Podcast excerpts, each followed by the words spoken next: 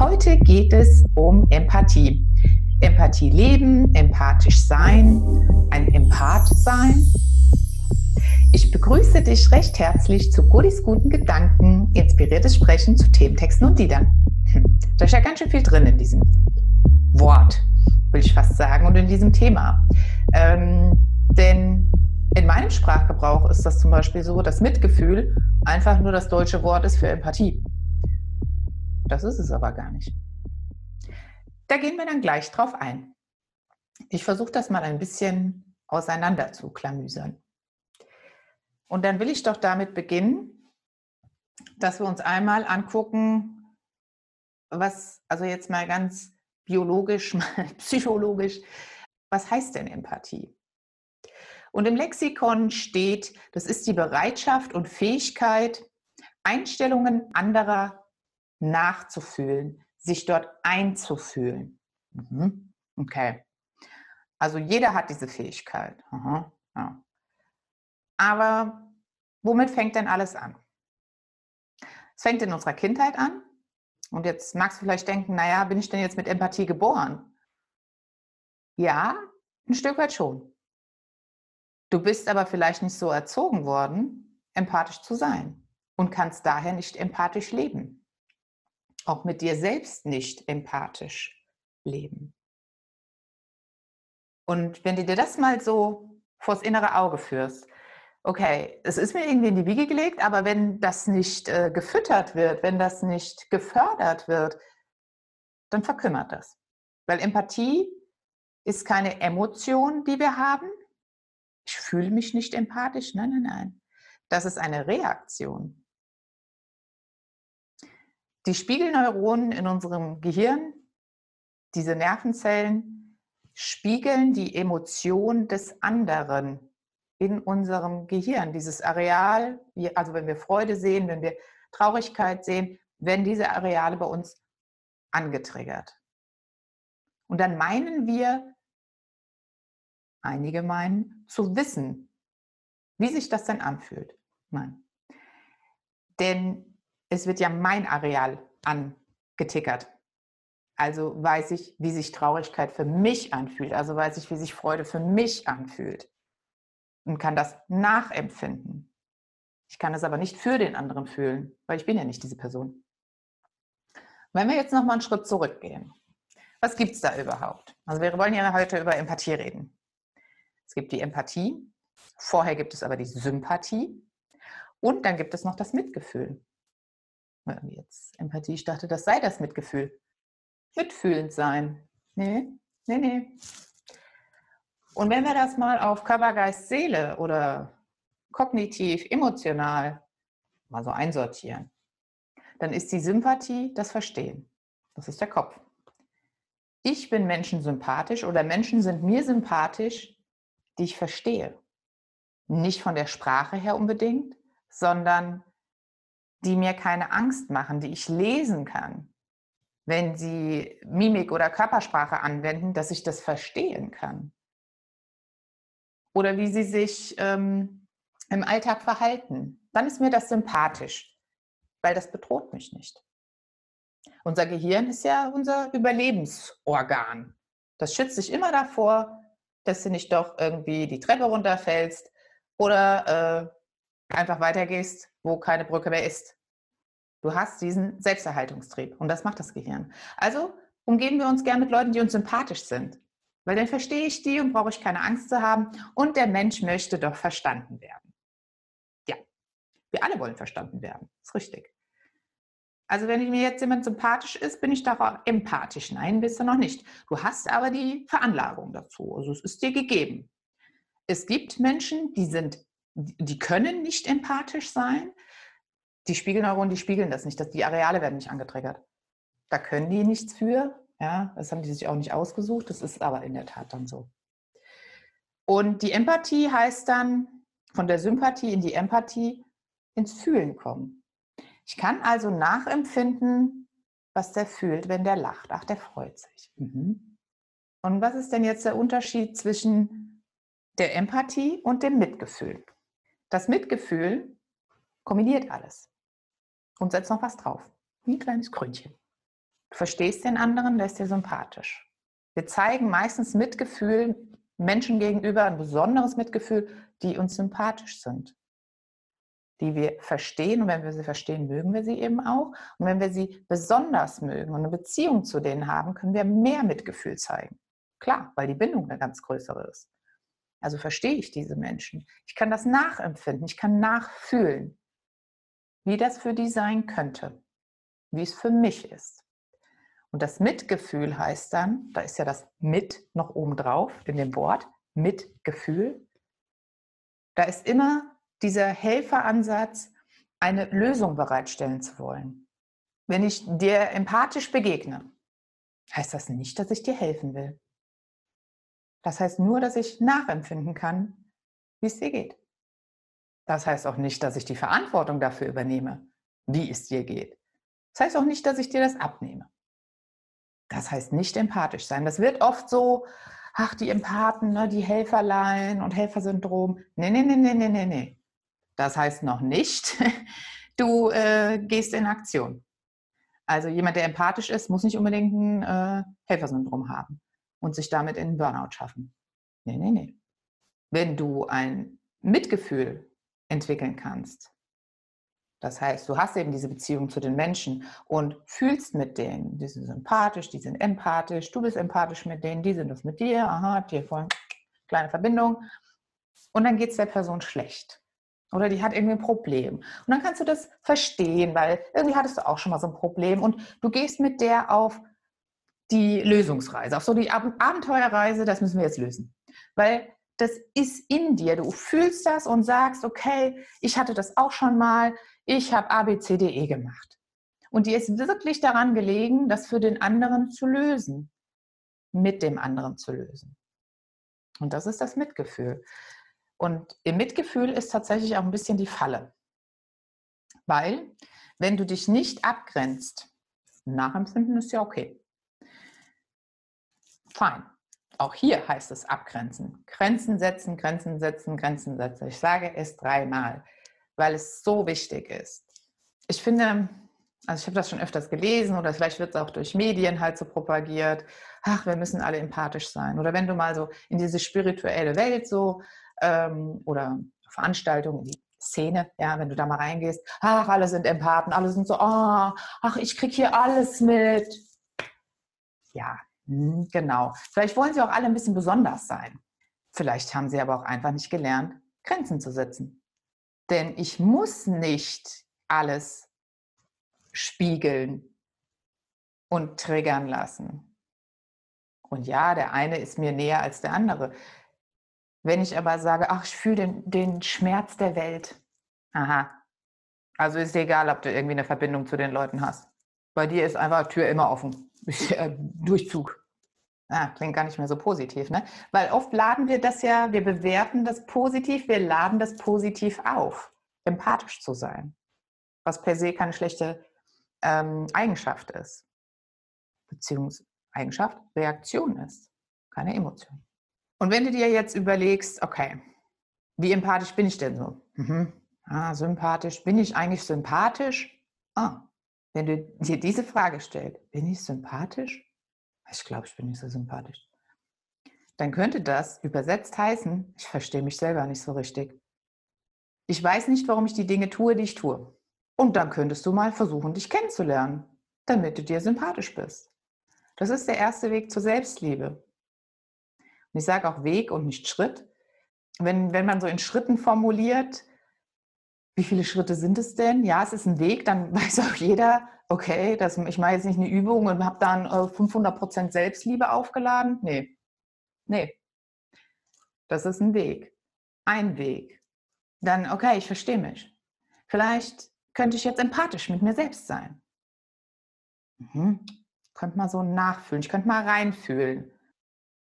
Und ihr habt ja alle schon mal Therapeuten gehört oder Psychologen, das klingt immer so komisch. Dann fühl doch mal in deinen Körper rein. Fühl doch mal, was dein Körper dir sagt. Versteh doch mal deinen Körper. Versteh doch mal dein Herz, deine Seele, deinen Emotionalkörper. Du kannst das alles irgendwie benennen, wie du möchtest. Da geht es um Emotionen. Sind die dir sympathisch? Kannst du die verstehen? Willst du die verstehen? Ganz oft ist es doch nicht ein, ach, ich bin nicht empathisch, ich kann das alles nicht. Nee, es ist, ich habe keinen Bock drauf, ich will das nicht. Was okay ist, tust ja keinem weh damit. Aber zum Thema Erwartungen sprechen wir irgendwann andermal. Also, ganz, ganz wichtig ist die Abgrenzung.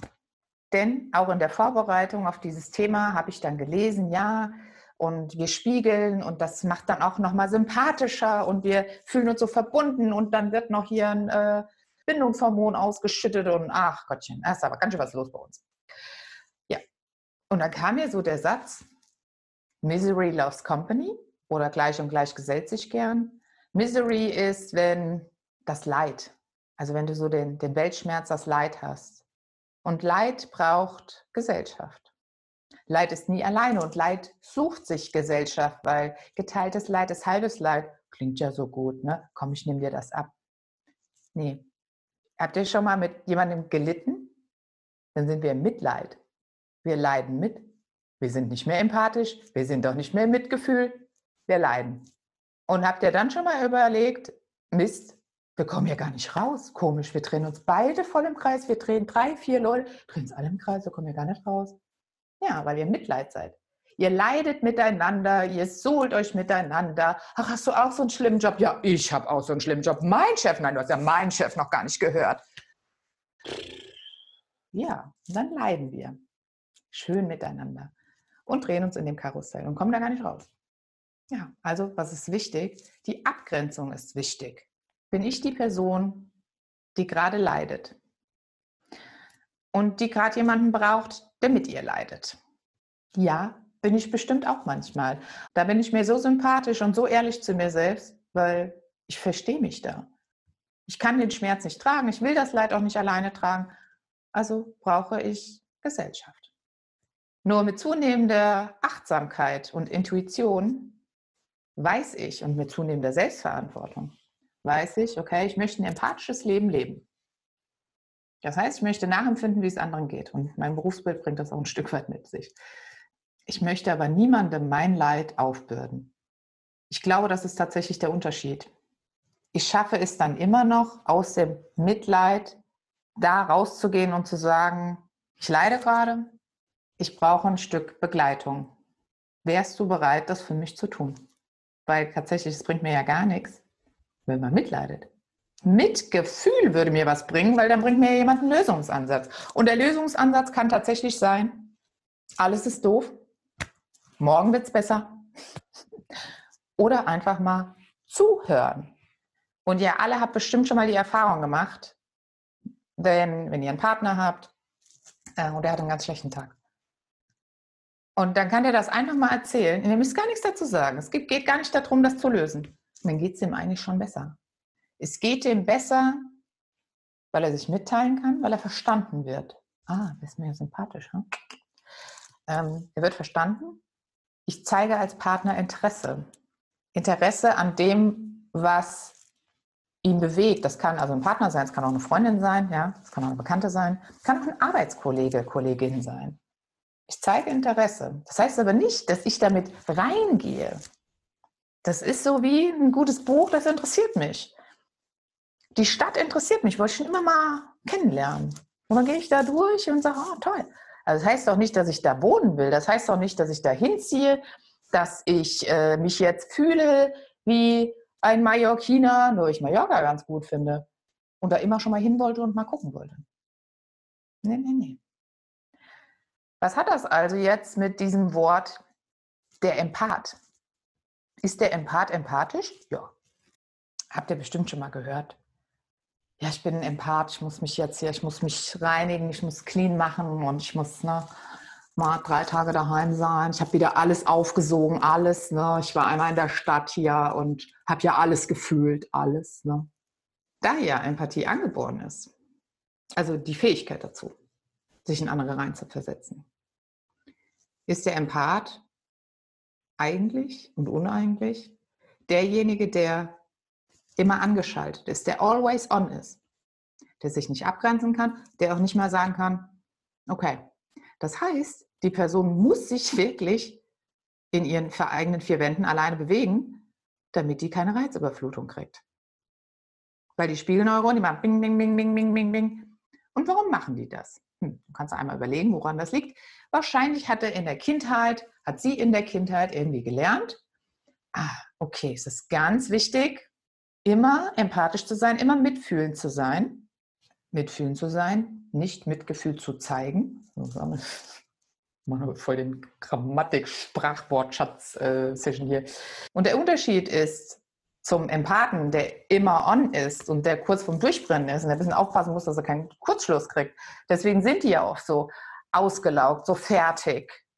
Und ich würde mich schon auch als empathisch bezeichnen, ja. Und manchmal dachte ich auch, ach, ach so, dann bin ich ein Empath, dann ist das vielleicht für mich so, ne? Ja, vielleicht habe ich auch in der Kindheit gelernt, dass das alles ganz wichtig ist, wie sich andere fühlen. Und habe das so aktiviert und war so achtsam, damit ich mich immer, immer verstehen kann, wie geht das? Wie fühlen die sich? Ne? Aber das bringt dir ja nichts. Vor allen Dingen bringt dir das keine Ruhe und keinen Frieden. Weil du willst ja auch mal runterkommen. Wäre es besser, dass der Empath dieses Muster erkennt und es nicht äh, irgendwie aufbauscht als, ich bin der Empath, hallo, der Heiland ist da, äh, sondern in, oh, da habe ich wohl ein bisschen zu viel aufgedreht. Ich versuche jetzt mal diese Tür.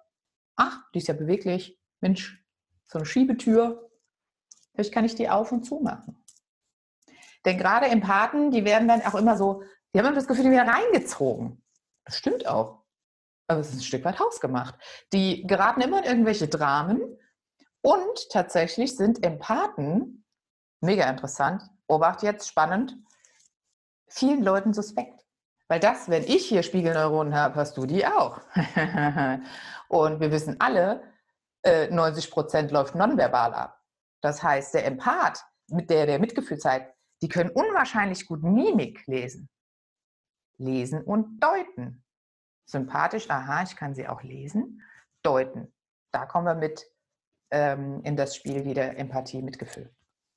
Genau. So, das heißt jetzt aber auch, der andere merkt doch, ganz nonverbal, wenn der da also jetzt rumheult, ne? die andere Person gegenüber. Ist jetzt kein Mann oder Frau, Ding, ist total egal. Ich merke, hm, bei mir, also Spiegelneuronen, seid ihr kaputt, Warum wird denn gerade nicht mein Traurigkeitszentrum angetickert? Und das läuft alles in Millisekunden ab. Oder wenn jemand so überkandidelt freudig tut. Ich, ich sage extra schon überkandidelt. Ah, da freut sich jemand. Mhm. Warum wird bei mir keine Freude angetickert? Kann ich mich jetzt nicht mitfreuen? Nö, komisch. Fühle ich denn da nichts? Bin ich gefühlskalt? Nee. Weil es nicht echt ist. Und je mehr du in deiner Intuition bist und je mehr du achtsam mit dir selbst bist, merkst du, aha, der ist ja total fake da drüben. Die ist ja total fake. Das ist aufgesetzt, ist künstlich. Und der andere merkt das.